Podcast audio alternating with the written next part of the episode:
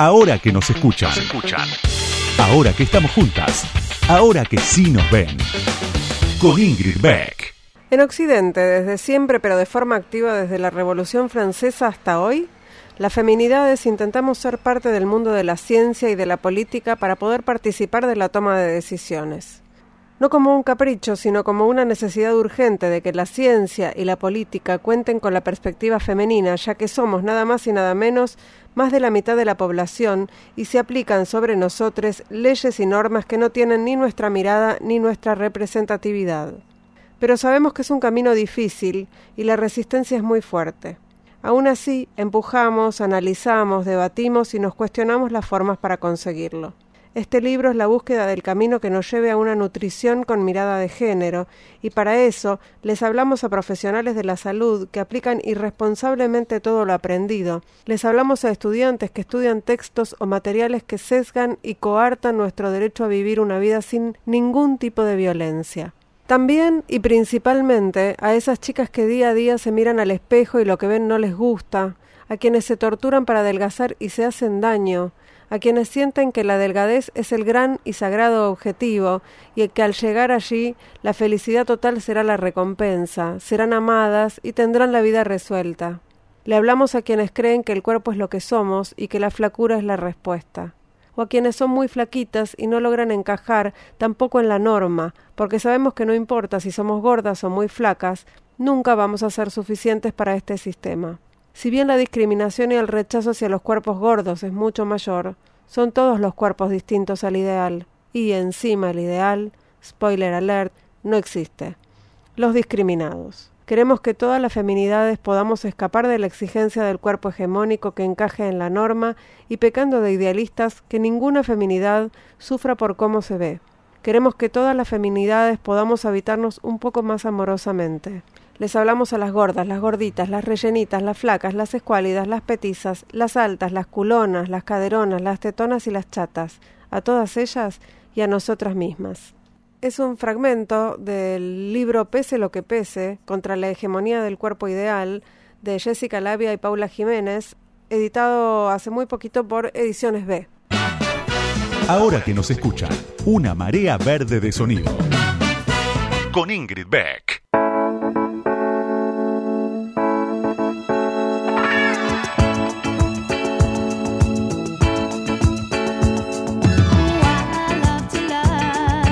Buenas noches, buenas noches, bienvenidos, bienvenidas, bienvenidas.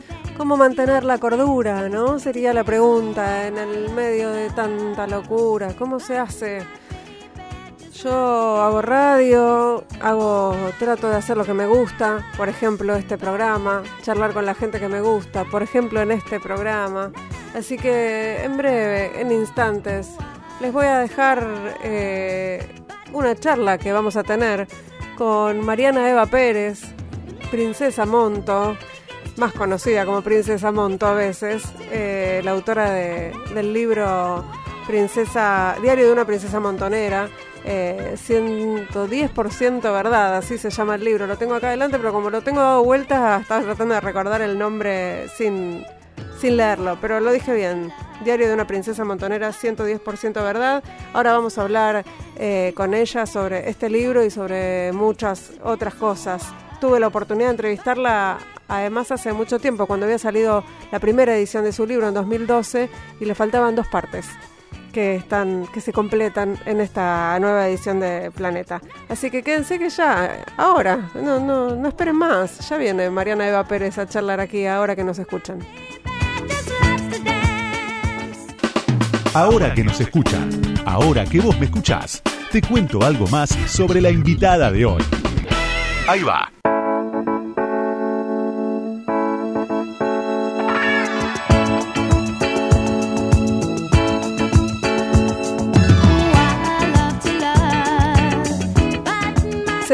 La biografía que está en la, revista Anfibia, en las páginas de la revista Anfibia, Mariana Eva Pérez nació en Buenos Aires en 1977. En la UBA se graduó en Ciencia Política y se formó como investigadora en el marco del proyecto Reconstrucción de la Identidad de los Desaparecidos, Archivo Biográfico Familiar de Abuelas de Plaza de Mayo. Vivió cinco años en Alemania, donde trabajó en el proyecto Narrativas del Terror y la Desaparición, Dimensiones Fantásticas de la Memoria Colectiva. Allí desarrolló su investigación doctoral sobre representaciones de la desaparición en el teatro contemporáneo. Y dice también su biografía de Editorial Planeta, por la editorial por la que acaba de publicar su, libro, que comentamos recién en la, en la introducción. Escribió sus primeras obras para el, ciclo Teatro por la Identidad, que fueron llevadas a la escena en Argentina, España, Bélgica, Francia, Bolivia y Escocia y publicadas en diferentes antologías. En 2008 estrenó de, manera independiente Abaco. En 2009 ganó el sexto premio Germán Rosemacher de Nueva Dramaturgia por Peaje publicó Diario de una princesa montonera por Capital Intelectual, la editorial Capital Intelectual en 2012, y El pasado inasequible por Eudeva en 2018 con Jordana Blechmar y Silvana Mandolesi. Y esto lo agregué yo, y ahora recién Diario de una princesa montonera 110% verdad por Planeta. Por la desaparición de sus padres es querellante en la causa en la que se investiga la actuación de la RIVA, la Regional de Inteligencia Buenos Aires de la Fuerza Aérea. Dice en su perfil de anfibia que extraña Berlín y dice en su bio de Twitter que no se llama María Eva.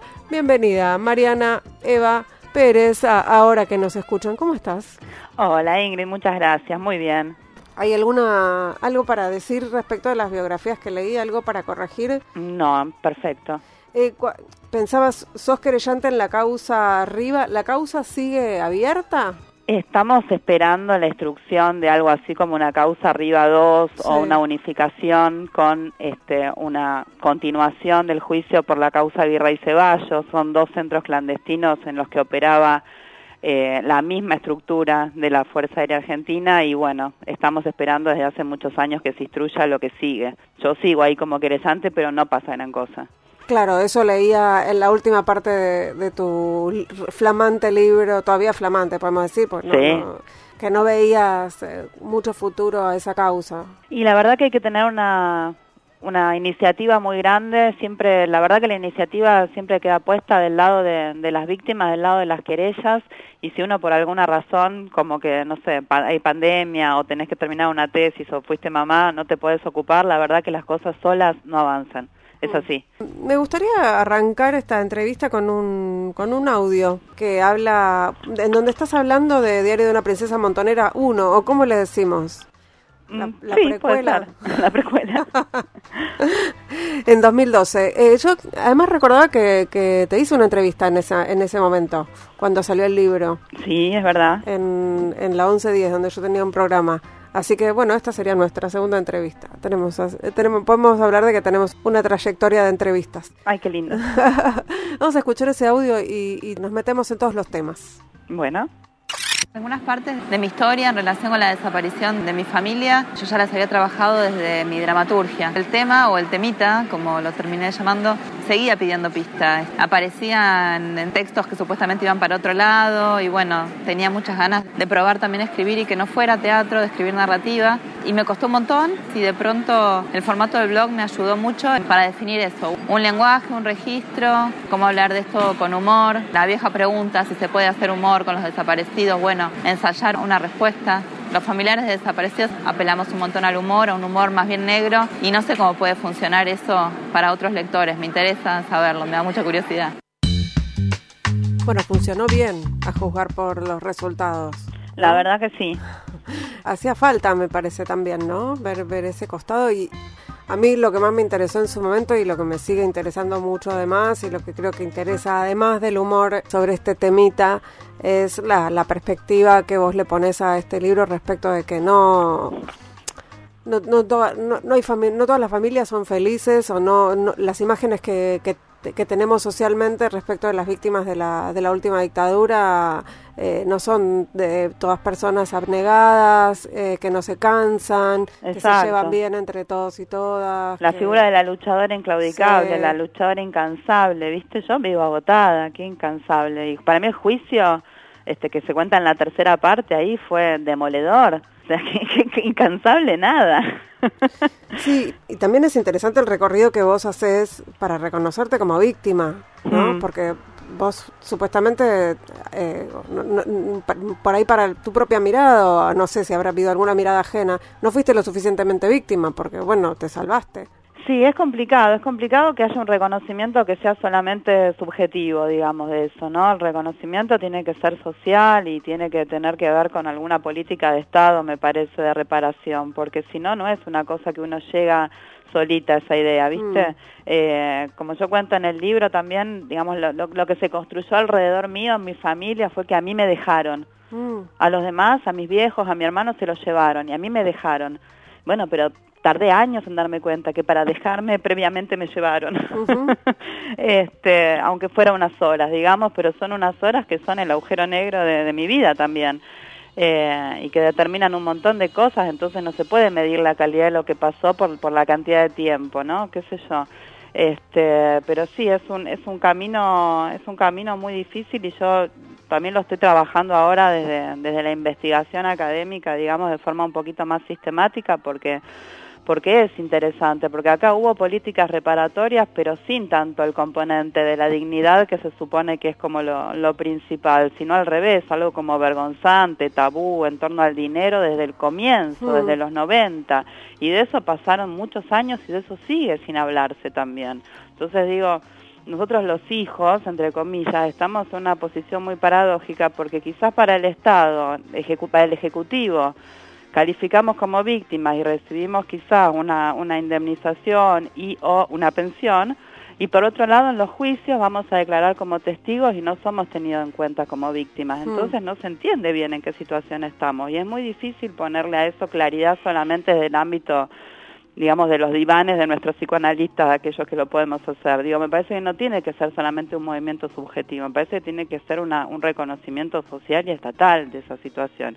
Y está pendiente, está absolutamente pendiente. En la mayoría de los juicios que se están haciendo no estamos contemplados los que fuimos niños en ese momento, mm. nuestra propia situación. Y el tema de la guita, sos de las pocas personas que lo habla con, digamos, públicamente y con libertad. No, o, no sé si con libertad, pero digamos que lo plantea públicamente, que discute el tema, que habla de que hay, hay agujeros en, en la legislación, que habla de las peleas de guita con, digamos, hablas de las peleas de guita con tu hermano, o sea, no es todo feliz en ese sentido y es, es importante también poner eh, en cuestión, me parece. A mí me parece que sí, ¿no? Porque si no pasa algo muy loco con las políticas públicas de derechos humanos que parece que son como, no sé, incontrastables con, con la realidad, con lo que, con, con su aplicación. No sé, parece que fue una política que no hay que revisar, no hay que medirlas el otro día veía una, una, una, polémica pasar por Twitter en torno a la cuestión del acceso a la información y las políticas públicas y los resultados que son accesibles.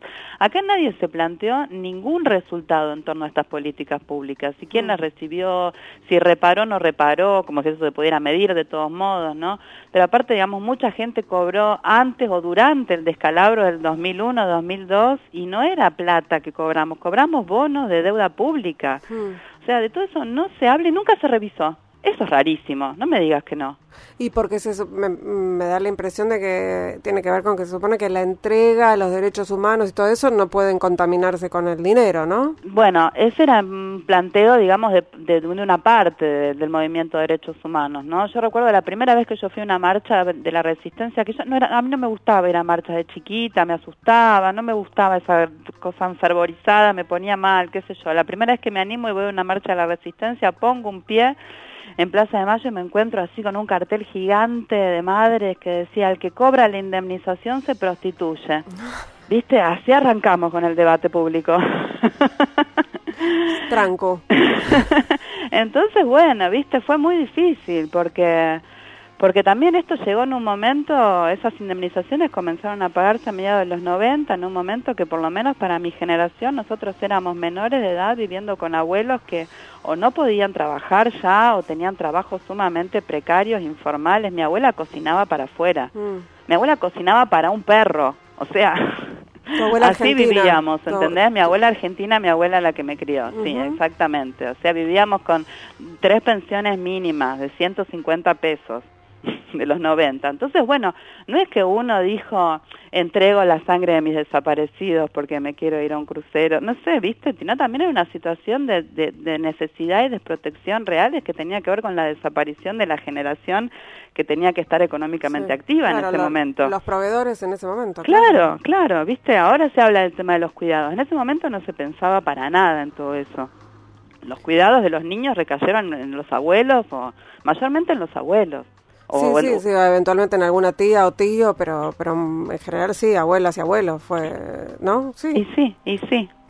Entonces, bueno, también hay una situación así de, de, necesidad material que habilitaba que uno con todos los resquemores y, y, todas las sensaciones encontradas dijera, bueno, lo necesito, ¿qué voy a hacer? No me gusta es raro, ¿qué es esto de los bonos? ¿Cómo tengo que tener un corredor de bolsa? Tengo que tener un corredor de bolsa, mm. cualquier cosa, era una locura. Y estar mirando ahí los números de a cuánto cotizaba un bono. ¿En algún momento pensaste, no, no me lo merezco? No, eso no. No, nunca se te... No, de hecho yo tengo el recuerdo de un día que fui a, firmar un papelito que firmabas en la caja de valores como aceptando que ibas a recibir eso, que era como una de las estancias finales. Recuerdo que fui sola, me recuerdo caminando por un edificio de la calle 25 de Mayo así con unos pisos fantásticos, mm. los pasamanos de bronce, qué sé yo, y mis pasitos sonaban así, unos secos, estaba sola, me recuerdo sola ahí, decía, bueno, esto así, todo así bizarro como es, es el primer reconocimiento que yo tengo de que a mi viejo se lo llevó el Estado. Y por eso el Estado me va a pagar. Esto es lo más parecido que tengo al día de hoy a la justicia. A la justicia. Bueno, qué sé yo. Recuerdo que no me pareció mal esa mm. sensación. ¿Y, ¿Y recordás sí que te hayan mirado mal o que te hayan juzgado por, por agarrar eh, por agarrar esos bonos? No, no, eso no. Lo que hubo sí después es un juicio tremendo, digamos, este del, del, entorno primero y después un juicio de verdad, este, porque yo cobré la indemnización por la desaparición de mis padres antes de encontrar a mi hermano. Mi hermano nació en cautiverio. Mi hermano, a pesar de que mi mamá expresamente lo pidió a los marinos que le permitieran inscribirle en el registro civil, le dijeron que no, le dijeron que no dependía de ellos. O sea que mi hermano no tenía existencia jurídica y yo nunca hubiera logrado, como ninguna familia de niños desaparecidos logró que se lo declare heredero en un juicio sucesorio, que era lo que tuvimos que hacer, una ficción de que una sucesión, una, una cosa, es un delirio de principio a fin. este, y entonces, bueno, yo cobro ese dinero y unos meses después encuentro a mi hermano. Encuentro a mi hermano, nos hacemos un análisis privado eh, que determina que es mi hermano y a partir de lo cual él se cierra muchísimo, corta relación con nosotros y recién cuatro años después eh, él se hace el análisis para el Banco Nacional de Datos Genéticos y recupera su identidad, como se dice, o sea, pasa a llevar los apellidos de mis padres y la afiliación correspondiente. Y ahí aparece un reclamo económico. Bueno, un reclamo económico bastante de los pelos, pero que es habilitado por cómo está redactada esa ley. Claro por cómo está redactada esa ley, porque en un principio eso contemplaba que las familias de niños desaparecidos quedábamos amparados de una manera especial, había un artículo, digamos, que decía que, que, hablaba sobre esto, y después ese artículo en su momento Menem lo veta, cuando lo tiene que promulgar la ley. Entonces el Congreso sale al revés, eh, digo, el, texto sale al revés de lo que quiso el Congreso. Claro. Y eso nunca se cambió. ¿Aún hoy? No, no, nunca se cambió. Yo a veces me pregunto, por ejemplo, el nieto de Estela Carlotto que la familia paterna ni siquiera sabía que su hijo, su hermano, había formado pareja, la compañera había caído de, embarazada. Yo no sé si ese, muchacho le tuvo que hacer juicio a la abuela, espero que no. Claro. ¿Entendés? Sí. O sea, con el paso del tiempo se nota más lo ridículo que es todo esto. Vamos a ir a una, a una canción, vamos a escuchar Rang Bone Man, así se llama la banda, y el tema se llama Fall in Love Again. Es un lindo tema de una banda que yo no conozco que se llama Bone Man.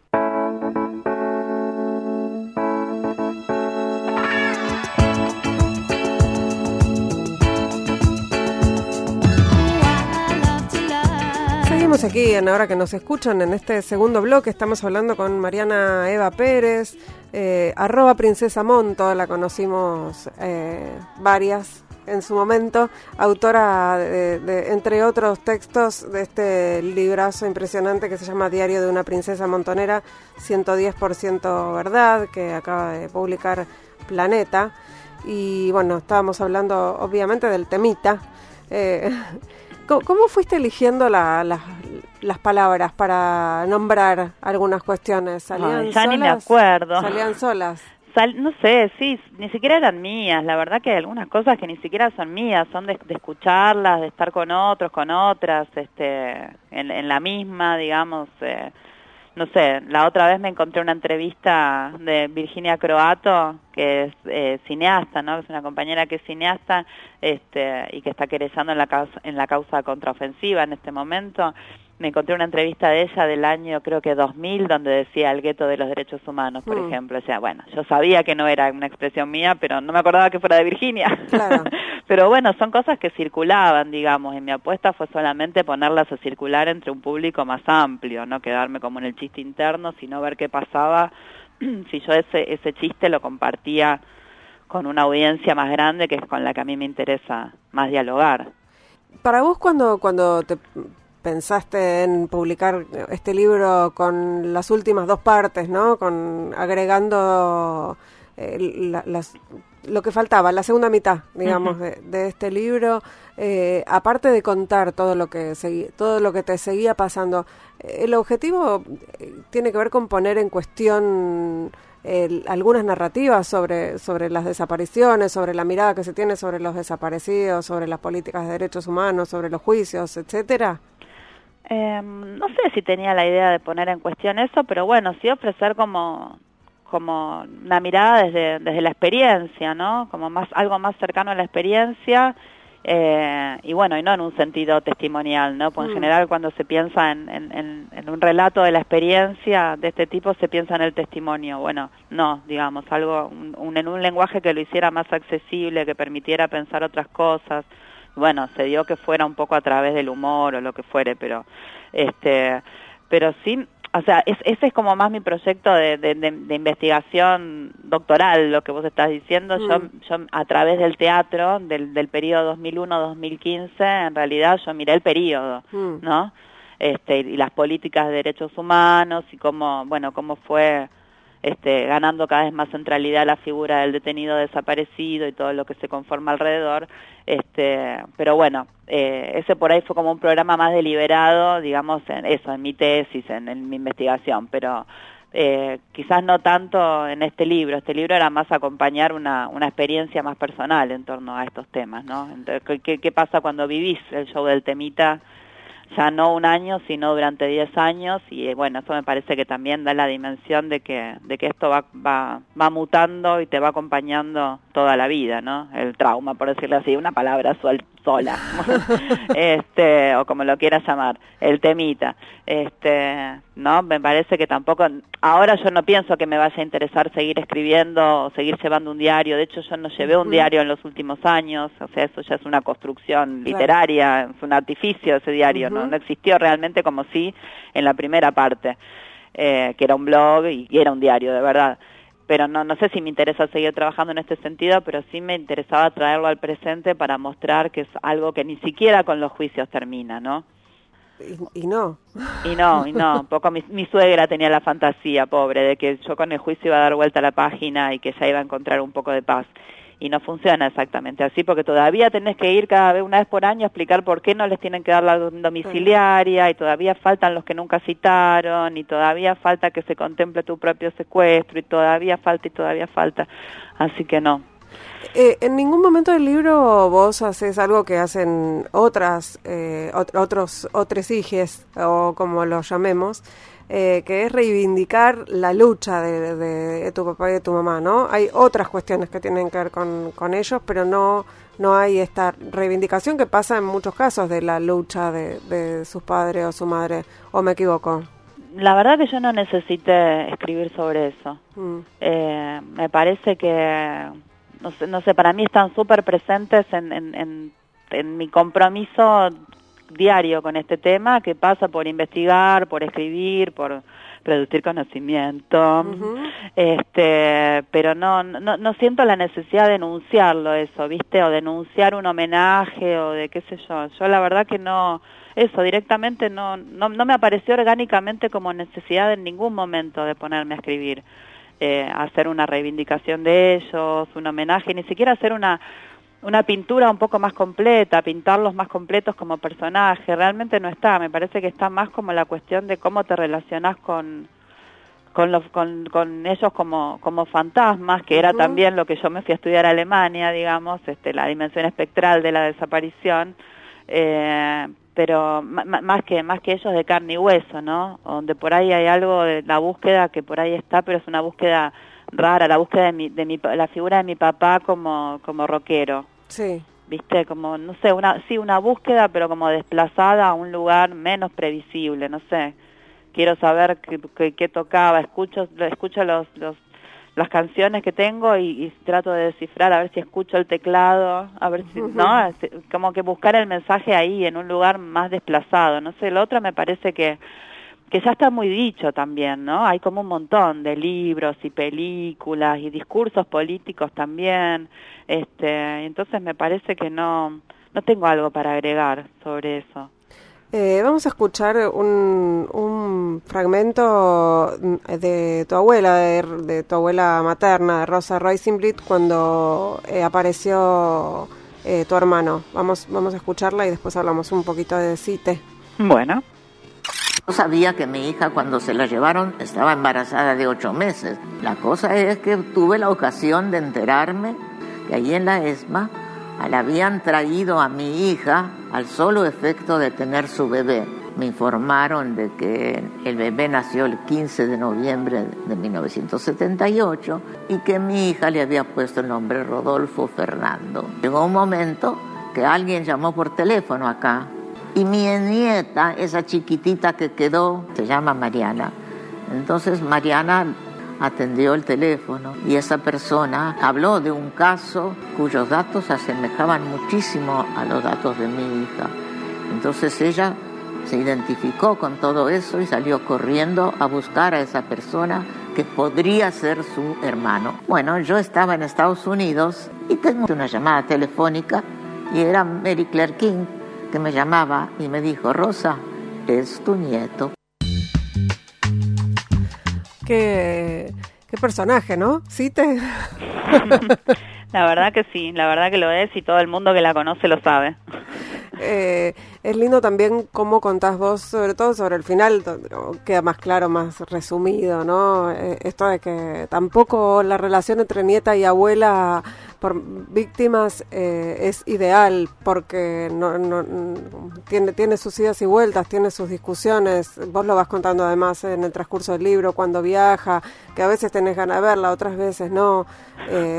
es, es muy, es muy, este aliviador en un punto, me imagino para vos, pero también para los para quienes leemos, ¿no? Ver ¿Vos decís? sí, sí, cómo son esas familias, sí. ¿Vos decís? ¿No, no, ¿No es al revés? ¿No es que lo que alivia y por eso se compra tanto ese, ese cuento de hadas es justamente esta imagen idealizada? Puede ser, eh, puede ser en la mayoría. En, eh, a mí lo que me resulta es, son personas, hay familias ahí y una, y una, dimensión eh, absolutamente oculta respecto a esto. Eso además, son familias destruidas, no es solamente los, los detenidos desaparecidos, los hijos recuperados, las abuelas, hay ahí familias que quedaron completamente destrozadas, hay hermanos que pueden llevarse muy mal. Eh, digo, cosas que pasan en otras familias, pero todo esto eh, atravesado por una tragedia horrible. Exacto, exacto. Y eh, donde en lugar de dimensionar que, que, lo complicado que es una familia en general nos atravesó esta tragedia y nos terminó de romper, al revés, parece que nos hubiera tocado con una varita mágica y nos hubiera hecho a todos buenos. Sí. No es así, la verdad que no es así. Sí, sí, como, bueno, ahora, ahora que se encontraron se juntan todos los domingos a, a comer los ñoquis, o sea, como e-, esa, sí, esa es la idea generalizada. Pero a mí me parece, no, a mí me parece que eh, lo que vos contás, ah, eh, no sé si alivio es la palabra, pero eh, es, nada, una dosis de honestidad que hace falta. Mm. no, yo también creo que, que, hace falta porque si no me parece que estos, estos cuentos de hadas también lo que lo que terminan reproduciendo es como una genidad, viste, del conjunto de la sociedad respecto a estas historias. Es como una historia este, que se juega entre otros, que era terrible pero terminó bien, donde a uno lo único que le queda como, como público de esa historia es aplaudir, ponerse contento, entonces esto no te interpela para nada. Ni, ni qué hiciste en aquel momento, ni qué hiciste después, ni qué estás haciendo ahora para que esto no siga pasando mm. en los distintos niveles que, que, esto pasa. otra clase de desapariciones acá en Argentina, desapariciones forzadas en otras partes del mundo, digo, un montón de, de lados por el que se les puede entrar en la actualidad, ¿no? Pero digo, me parece que el riesgo es ese, que, que esto, estas, estas, estas historias perfectas, ¿no? Recuerdo unos, unos, unos micros muy cortitos que cuando yo estaba en Alemania los veía y me indignaban un montón, que salían en la tele y que eran como historias muy cortitas que todas terminaban bien, todas terminaban bien. ¿Viste? Entonces me parecía muy violento porque por un lado los que no podíamos contar esa historia no teníamos lugar. ¿No? Entonces era, no, no, existíamos, éramos invisibles, no es que tipo porque nos pasó esto, nuestras familias destruidas, este, no, al revés, perdías voz, ¿no es cierto? No había, no había escucha social para eso en ese momento, me parecía. Pero al mismo tiempo yo salí con el libro y el libro en su momento, una, una circulación más restringida, ¿no? No, no, no, no salió por una editorial como ahora Planeta, que está en todas las librerías de todo el país, lo cual es una locura. Mm. Eh, pero igualmente tuvo una buena recepción. Entonces, la verdad que tengo que decir que es cierto que hay gente para la cual, como vos decís, esto es un alivio. Hay gente que quiere hablar de estos temas en otros términos. Bueno, y además hay una exigencia sobre las víctimas de ser buenas personas, de seguir la lucha de los detenidos desaparecidos, de seguir peleando por las causas, eh, X causas. ¿No? No podés ser, eh, no sé, una influencer, de, no, no, no, existen otras posibilidades, tampoco podés ser una mala persona, o sea, como no, no existe la, la posibilidad de, de salir de lo que de lo que está establecido por socialmente, ¿no? Porque más es cuestionado el triple cualquier cosa que y sí eh, está, el foco puesto en eso, entonces, eh, bueno, encima la derecha, digo, no solamente es cuestionado desde el progresismo, sino también obviamente desde desde la derecha. Claro, claro, sí, sí, sí. ¿Vos en algún momento el, la mirada, esta, esta doble mirada condenatoria, la, la sentiste? Sí, claro que la sentí, la sufrí un montón. O sea, yo perdí un trabajo, mm. este, o sea, me, me, afectó materialmente en mi vida, por supuesto, y lo que contaba antes, en ese, esa parte plomaza que no le da ni a nadie del otro bloque, porque es tremendo, nadie quiere escuchar de estas cosas. Ingrid, yo te agradezco un montón el espacio, pero realmente son, son como aristas que nadie quiere escuchar, ¿viste? Este... Eh, han sido cosas muy difíciles, digamos, vivir embargada por algo que te, por algo que te dio el Estado como reparación y vivir hace 15 años embargada por eso, ¿viste? No tiene ningún sentido. Entonces, digamos, no es solamente una condena, no es que alguien te mira mal, no es que alguien viene al juicio a el día de la sentencia y ni siquiera ese día te saluda, no es solamente eso, sino que materialmente este tipo de, de cosas tiene efecto. Pero bueno, no hablemos más de cosas feas. No, ahora, mira, vamos a ir a escuchar un, un temazo eh, que es... Eh, ah, vamos a escuchar Pretenders, que sí conozco, y, y ahora al, regreso vamos a hablar de otras cosas, de, de otros pañuelos, si te parece bien. Ay, dale. Ahí volvemos. Estamos hablando con Mariana Eva Pérez aquí en Ahora que nos escuchan en Radio con Vos. No se vayan.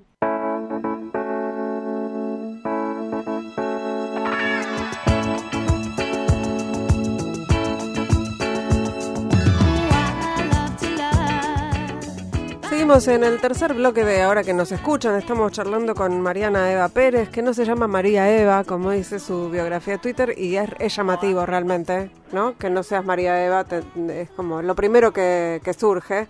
Eh, autora de Diario de una princesa montonera, 110% verdad, entre muchas otras cosas. Eh, pero bueno, este es su último libro, por eso estamos hablando, es la excusa para charlar, eh, porque además hacía un montón que no charlábamos y podemos hacerlo al aire un rato tranquilamente. Eh, Mariana, hay una parte también muy linda, por ponerle algún, algún adjetivo, eh, en el libro cuando hablas de, de, del feminismo y del, de lo que te acompaña de alguna manera, ¿no? De cómo eh, agarraste ese pañuelo verde y lo hiciste propio. Mm. Eh, ¿Querés que, que hablemos un poco de eso? Me encantaría. de cómo fue tu encuentro con el feminismo. ¿Tenés algún momento en el que te hayas eh, reconocido feminista? Sí, y ahí estás vos, Ingrid, regalándome mi primer pañuelo en ese momento, porque fue cuando firmamos la carta de las escritoras. ¿Ese, esa, ¿Esa que aparece ahí soy yo? ¿Cómo? Y sí, esa Ingrid que aparece ahí sos vos, claro que sí. Sé que lo sospechaba, pero perdón, me reemocioné. Ah. y, este, y ese pañuelo ahora está en Berlín. Sí, sí, ahí leí la historia del pañuelo, pero no... Sí, sí, sí. Para mí fue como la... Yo, lo sigo, yo sigo. Esa fue como la primera vez que me sentí como doblemente interpelada como escritora, que era algo, un rótulo que me costaba ponerme, y, como feminista, ¿no? La posibilidad de, de ir a firmar, este con una gran amiga mía que después fue mi editora también en este libro, que es Ana Waisuk, este, que también es escritora, autora de un libro precioso que es Chicos de Varsovia. Eh, fuimos juntas, eh, yo con mi beba y ella embarazada, y ese fue como para mí un momento donde donde realmente dije, bueno, sí, este, este, este es mi feminismo. Y, y, cuando empezaste, digamos, a partir de, ese momento, por ahí ya venías eh, pensando en relación con eso, ¿no? Pero, pero esa, ese, ese recorrido hacia atrás que hacemos todas cuando, cuando llegamos un poco a la conclusión de que somos feministas o cuando empezamos a, a, sentirnos acompañadas y en red, esa, esa mirada hacia atrás y decir, ah, pero para un cachito, esto que a mí me pasó tuvo que ver porque yo, con que yo soy mujer, esto otro también, esto otro también. Tal cual. Eh, también te pasó, ¿no? Lo contás un poco en el libro cuando miras hacia atrás respecto de, algunos de tus trabajos, algunos enfrentamientos con... con Exactamente, con un personaje que es un poco un villano, sobre todo de la primera parte, que es un jefe, un ex montonero, este, y, y cómo ni siquiera al momento de haber publicado la primera parte, en ningún momento yo caigo en la cuenta de lo machista que era y de, de, lo, de, lo, de lo misógino, del componente misógino que tenía toda su violencia para todas las, las compañeras con las que trabajábamos ahí. Eh, y, me, y me cae la ficha obviamente con, con el movimiento feminista, ¿no? Y vos sabés que también tengo el recuerdo del Ni Una Menos de vivirlo desde Berlín, de vivirlo a través de las redes, eh, de, de, no poder este, creer lo que estaba pasando, de ese escenario eh, con, con Maitena y Juan Minujín y no me acuerdo quién más, con el pañuelo al cuello, y ahí ver el pañuelo. Erika Rivas era. Y Erika Rivas. Y ahí ver, ver ese pañuelo y preguntarme por ese pañuelo, registrar por primera vez ese pañuelo, ¿no? Mm. Este, pero a la distancia, ¿no? Y, y después en los años del macrismo acá realmente fue lo único a lo que podíamos abrazarnos para pensar que algo de lo colectivo tenía algún sentido realmente, ¿no? En un momento de, una derrota tan profunda, este, fue como la única bocanada de aire, yo lo, lo, sentí así. Yo encuentro un hilo conductor realmente entre los pañuelos de las madres y las abuelas y los pañuelos verdes, además de que es un pedazo de, de tela con forma de pañuelo me parece que hay una, una, una genealogía en la lucha de las mujeres que, que tiene un, un, link ahí. Y hay una estrategia también, está muy bien pensado la idea de, de, replicar el pañuelo, pero darle otro color, y me parece que también de esas cosas como marketineras hay que apropiarse.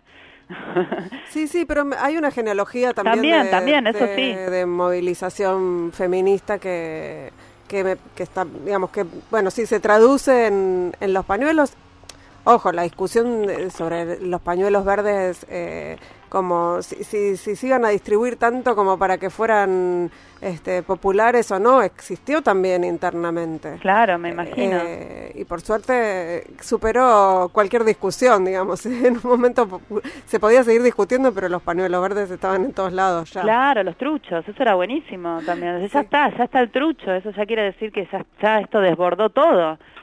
Vos sabés que en los años 90, cuando a muy poca gente le interesaba hablar de estos temas acá en Argentina, vino a entrevistar abuelas eh, una argentina que vivía hacía muchos años en Estados Unidos, Rita Arditi.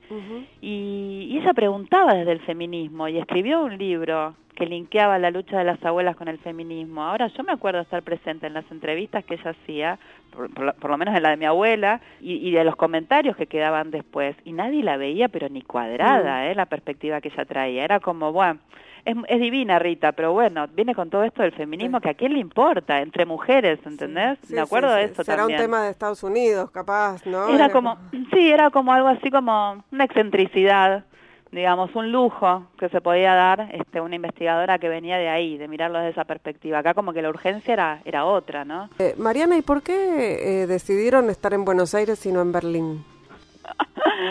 eh, bueno, una serie de razones. Una muy importante tenía que ver con el juicio. La verdad mm. que tenía que ver con el juicio. Yo ese juicio lo, lo, lo, impulsé directamente en un momento en el que la causa no tenía ningún movimiento. Después se sumaron otras querellas y eso estuvo buenísimo por un montón de cosas que cuento en el libro, cómprenselo, mm. chicos. Sí, no, este, no, voy a contar todo ahora, eh, pero eh, la verdad que yo no podía verlo a la distancia desde Berlín, eh, ni siquiera existía la posibilidad de seguirlo por streaming, yo iba a tener que simplemente declarar en el consulado y después enterarme como fuere de, de cómo iba todo esto y la verdad que eso nunca me lo imaginé y la verdad que los tiempos que te hacen manejar la justicia acá no son previsibles, ¿viste? Yo no podía decir, bueno, vuelvo por dos meses y me vuelvo a ir, aunque me decían que iba a durar dos meses y no duró dos meses, duró mucho más.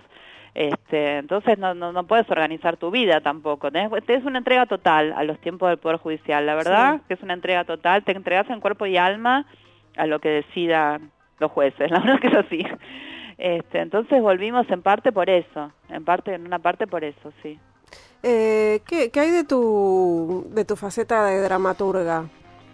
Y bueno, ahora estamos con un proyecto un poco de performance, no, no exactamente teatral, pero bueno, está un poquito incipiente y no sé si quiero contar demasiado, pero pensé que hacía mucho tiempo que no escribía teatro y pensé que no, no iba a pasar y de pronto pasó. ¿Y, y pensaban que tus primeras obras eran para, fueron para teatro por la identidad? ¿Está todo, todo lo, toda tu, eh, tu literatura, tu dramaturgia atravesada por el temita? No, no, y de hecho esa con la que me gané el premio Rosenmacher, no, es una comedia y no tiene nada que ver. Y para mí eso fue una gran, gran cosa, fue como que dije, bueno, yo puedo escribir lo que sea. Y si elijo escribir sobre el temita, ser una lección, ¿viste? Yo tenía miedo de ser como no, no una cara bonita, pero sino una hija de desaparecidos que escribe bien. Claro. ¿Viste? Y como que al ganar ese premio anónimo con algo que no tenía ningún desaparecido eh, y encima una comedia yo dije bueno por ahí hay un saber hacer acá que va más allá y después yo elijo este a veces me resistí más menos a, a hablar de esto.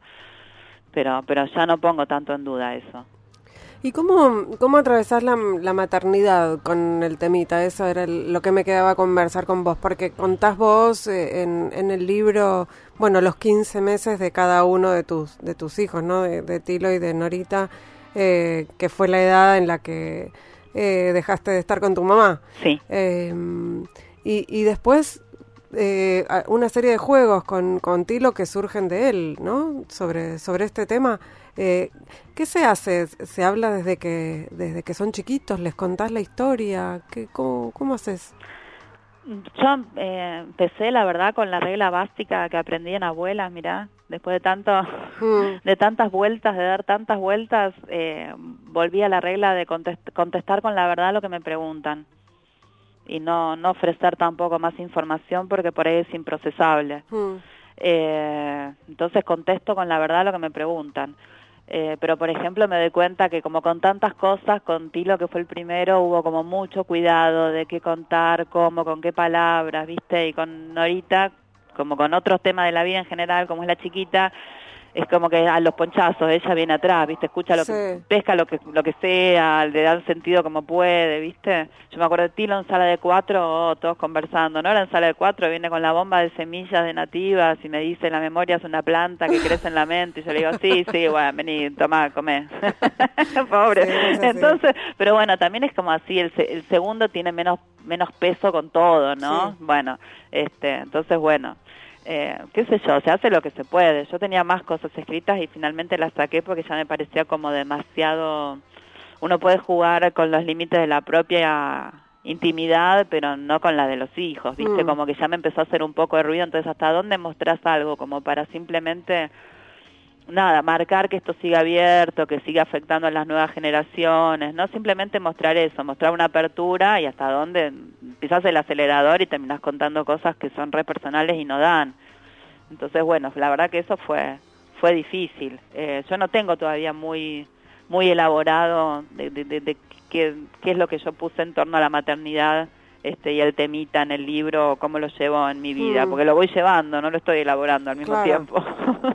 así que bueno, dependo de la crítica, muchachos, así que alguien que se ponga las pilas y me diga lo que ve ahí, que me lo devuelva, claro, claro, y que me ayude. ¿En relación con la maternidad o en general? En general, en general, pero puntualmente con la maternidad sería muy bienvenido en este momento cualquier evolución, cualquier consejo. Todo pasa, sería el consejo la, la, primera, la única frase que yo tengo para ofrecer, eh, eh, todo pasa, para, para las para todas las maternidades en realidad. Y el consejo de abuelas es un consejo muy habitual para cualquiera, para cualquier eh, cuestión en relación con, con hijos e hijas, que te, contestarle solo a lo que te preguntan en realidad. Claro, puede ser. Para yo lo aplico, por ejemplo, para temas que tienen que no son otros, no, no quiero contaminar, digo, no estoy desvalorizando, lo aclaro, pero por ejemplo, cuestiones que tienen que ver con lo sexual, todo eso, también recomiendan lo mismo, contestar solo lo que te preguntan, no, claro, claro. no dar, no brindar demasiada información eh, si no te la están pidiendo. Claro, claro, claro, sobre todo de temas que son así insondables, como, este, por ejemplo. Y donde te preguntan cosas que tenés que contestar, no sé. Pero ¿cuándo los mataron? No sé. ¿Y cómo? No sé. ¿Y dónde están? No sé. Mm. bueno, que, me está contestando, mamá, media pila, no sabes nada. Claro, dame alguna certeza. No, no tengo. No, tengo. no, no, la verdad que no es, es, un, es un bajón. Pero por lo menos yo, a mis hijos lo que les puedo decir, aunque es una verdad parcial, es que los malos están presos o murieron en la cárcel. ¿Viste? Les puedo decir eso. Les puedo decir que hubo alguien que fue a la cárcel y murió en la cárcel. Eso es eso es, hace una diferencia enorme, enorme, toda la diferencia, pues si no estaríamos como desprotegidos, como yo creo que viviríamos con, mis hijos vivirían con miedo, claro. Claro. Bueno, al final un poco tu suegra en algo tiene razón y es que Pero claro. alguna puerta se cerró ahí, una, una página se dio vuelta, no Sí, sí, sí, exactamente, sí. ¿No? Eh, Mariana, esto ha terminado porque podríamos seguir charlando, vos ya sabés, y yo también. Eh, pero bueno, espero que próximamente el mundo nos habilite un, una cerveza o algo en, un, en algún lugar. Eh, ojalá, ojalá. Una Navidad, ¿quién te dice? Otra Navidad, qué lindo. Pero no esperar, hasta Navidad falta un montón. Sí, no, bueno, pero yo estoy un poco pesimista. Ay, que hasta Navidad no vamos a poder salir, decís vos. Oh. Bueno, hay que encontrar las maneras. ¿De qué año? Navidad de qué año? Ay, no. no, no, va a ser antes, va a ser antes. Tengamos, seamos optimistas. Sí, eh, sobre todo apropiémonos del espacio público. Sí, eso. eso, hagamos eso, hagamos una cerveza en el espacio público. Eh, Mariana, ha sido un placer enorme charlar con vos. Igualmente, Ingrid. Eh, nos estamos viendo, nos estamos escuchando, nos estamos leyendo. Eh, abrazo grande. Para mí fue un placer especial porque yo escucho este programa. Ajá. Lo quería decir. Muy bien. Bueno, entonces, pero no, no voy a perder un oyente hoy. no, no. Lo vas a escuchar igual. Te va a escuchar mi suegra por mí. Bueno, perfecto. Hacemos un intercambio. Un beso grande. Muchas gracias. Abrazo. Chao, chao. Esto fue otro ahora que nos escuchan, eh, un hermoso ahora que nos escuchan, eh, que hicimos como siempre en la operación técnica Lucas Rodríguez Perea, en la musicalización Sergio Cirigliano, en las redes Laura Petraca y en la producción Mariana Boca. Nos vamos escuchando gente en la calle, el hitazo eh, que grabó Fito Páez con Lali. qué modernos que estamos, ¿eh? Bueno, eh, nos reencontramos cuando era el próximo miércoles a la medianoche acá en Radio con vos. Sí, sí. Chau.